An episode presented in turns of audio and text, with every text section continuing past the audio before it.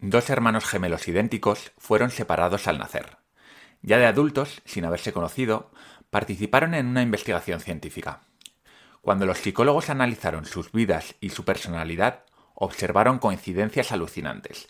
Ambos eran capitanes de sus departamentos de bomberos voluntarios. Ambos jugueteaban con respectivos collares mientras respondían las preguntas. Y ambos recomendaron al investigador que fue a recogerles al aeropuerto que debía cambiar el rodamiento de una de las ruedas del coche. Frente a la creencia popular y todavía sostenida por algunos científicos, filósofos y buena parte de la gente de la calle de que venimos al mundo como una pizarra en blanco, como una especie de, de plastilina que podemos moldear a nuestro antojo, Steven Pinker nos zarandea para que despertemos de este sueño de fantasía y volvamos a la realidad. Los genes importan y mucho. Hola Polímata. Hoy vamos a reseñar la tabla rasa de Steven Pinker. La primera vez que leí la tabla rasa, hace unos 10 años, fue como meter la cabeza en una bañera llena de cubitos de hielo.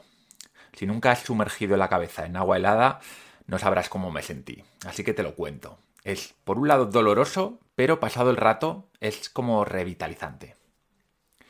Una lectura atenta y abierta de la tabla rasa pone tu mundo patas arriba y te obliga a repensar cómo crías a tus hijos, cómo ves las políticas sociales, cómo percibes la violencia, incluso podría llegar a cambiar tu forma de ver el arte.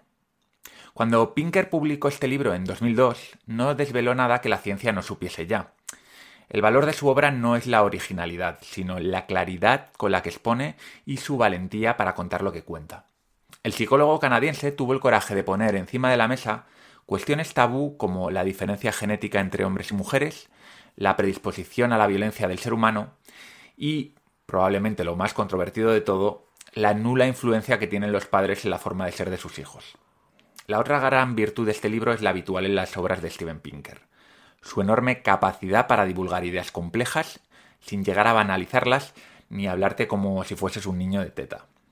Si llevas ya un tiempo en la biblioteca y has leído En defensa de la ilustración, ya sabes a lo que me refiero.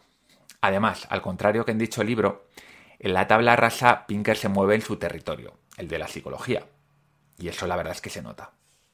La influencia de la moral y la política en la investigación y la divulgación científica es una de las preocupaciones que atraviesa estas 600 páginas de este magnífico volumen. El autor critica que la defensa de ideas caducas como la tabula rasa, el fantasma en la máquina y el buen salvaje es producto de la ideología y no de la razón.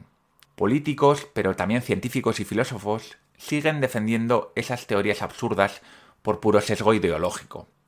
Creen que si la gente descubriera la verdad, que no somos infinitamente maleables, ni puros de nacimiento, y que no hay un alma que nos insufle ese algo que nos convierte en humanos, nos transformaremos en seres egoístas, nihilistas y muchos otros istas. El profesor de Harvard dedica una de las partes del libro a desmentir estas creencias. ¿Cómo leer este libro? Bueno, pues La tabla rasa es un libro largo, pero es ameno, pero también a la vez es denso y tiene muchos conceptos e ideas. Bueno, como la mayor parte de los libros de la biblioteca. Por lo tanto, te recomiendo que lo leas en pequeñas dosis, seguidas de reflexión, ¿vale? Y si tienes poco tiempo, que yo sé que muchos de vosotros tenéis poco tiempo y quieres ir a la charla, yo lo que te recomiendo es que te leas lo que te dé tiempo, si son dos partes dos, si son tres tres, y luego te escuches el resumen que voy a hacer. No te sugiero que dejes de leer ninguna de las partes del libro ya que todas me parecen relevantes. Vamos a hacer un repaso por las cinco partes del libro. La primera se llama La tabla rasa, el buen salvaje y el fantasma en la máquina. Aquí Pinker expone las tres teorías más influyentes de la naturaleza humana y luego va examinando sus defectos. En la segunda, que se llama Miedo y recelo, lo que cuenta Pinker es que ¿cómo puede ser que si unos pocos experimentos con gemelos son suficientes para cuestionar estas teorías, esto luego lo explica en el libro, entonces ¿por qué todavía estas teorías son tan influyentes? No es por la ciencia, nos dice, es por la política y por la religión. En la tercera parte, llamada La naturaleza humana, con rostro humano, el autor examina los cuatro miedos fundamentales por los que todavía no se han abandonado estas teorías. El miedo a la desigualdad, el miedo a la imperfectibilidad, el miedo al determinismo y el miedo al nihilismo.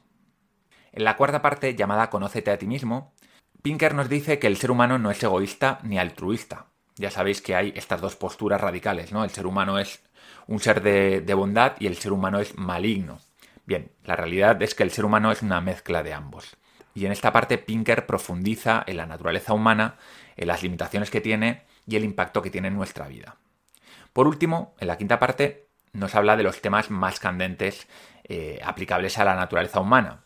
En esta parte final, el psicólogo canadiense trata de mostrar cómo la ciencia moderna puede darnos claridad en alguno de los temas más debatidos y polémicos de nuestro tiempo. La política, la violencia, el género, la crianza y el arte. Sin más, bueno, te diría que este libro es un libro para leerlo con tiempo, ¿vale? En momentos en los que tengas paz, calma, si puedes disfrutar de estos momentos, claro. Y bueno, si te pareces un poco a mí, seguramente lo vas a devorar, pero no te recomiendo hacerlo. Un consejo. Lee una parte del libro por semana, ¿vale? Estos serán cinco semanas, no más. Si te sobra tiempo, haz un resumen, divaga, charla con tus amigos sobre, sobre los temas la verdad es que da para muchísimas conversaciones de café este libro y sobre todo disfruta del libro. Sin más, nos vemos en las próximas semanas con el resumen y con las charlas. Hasta luego.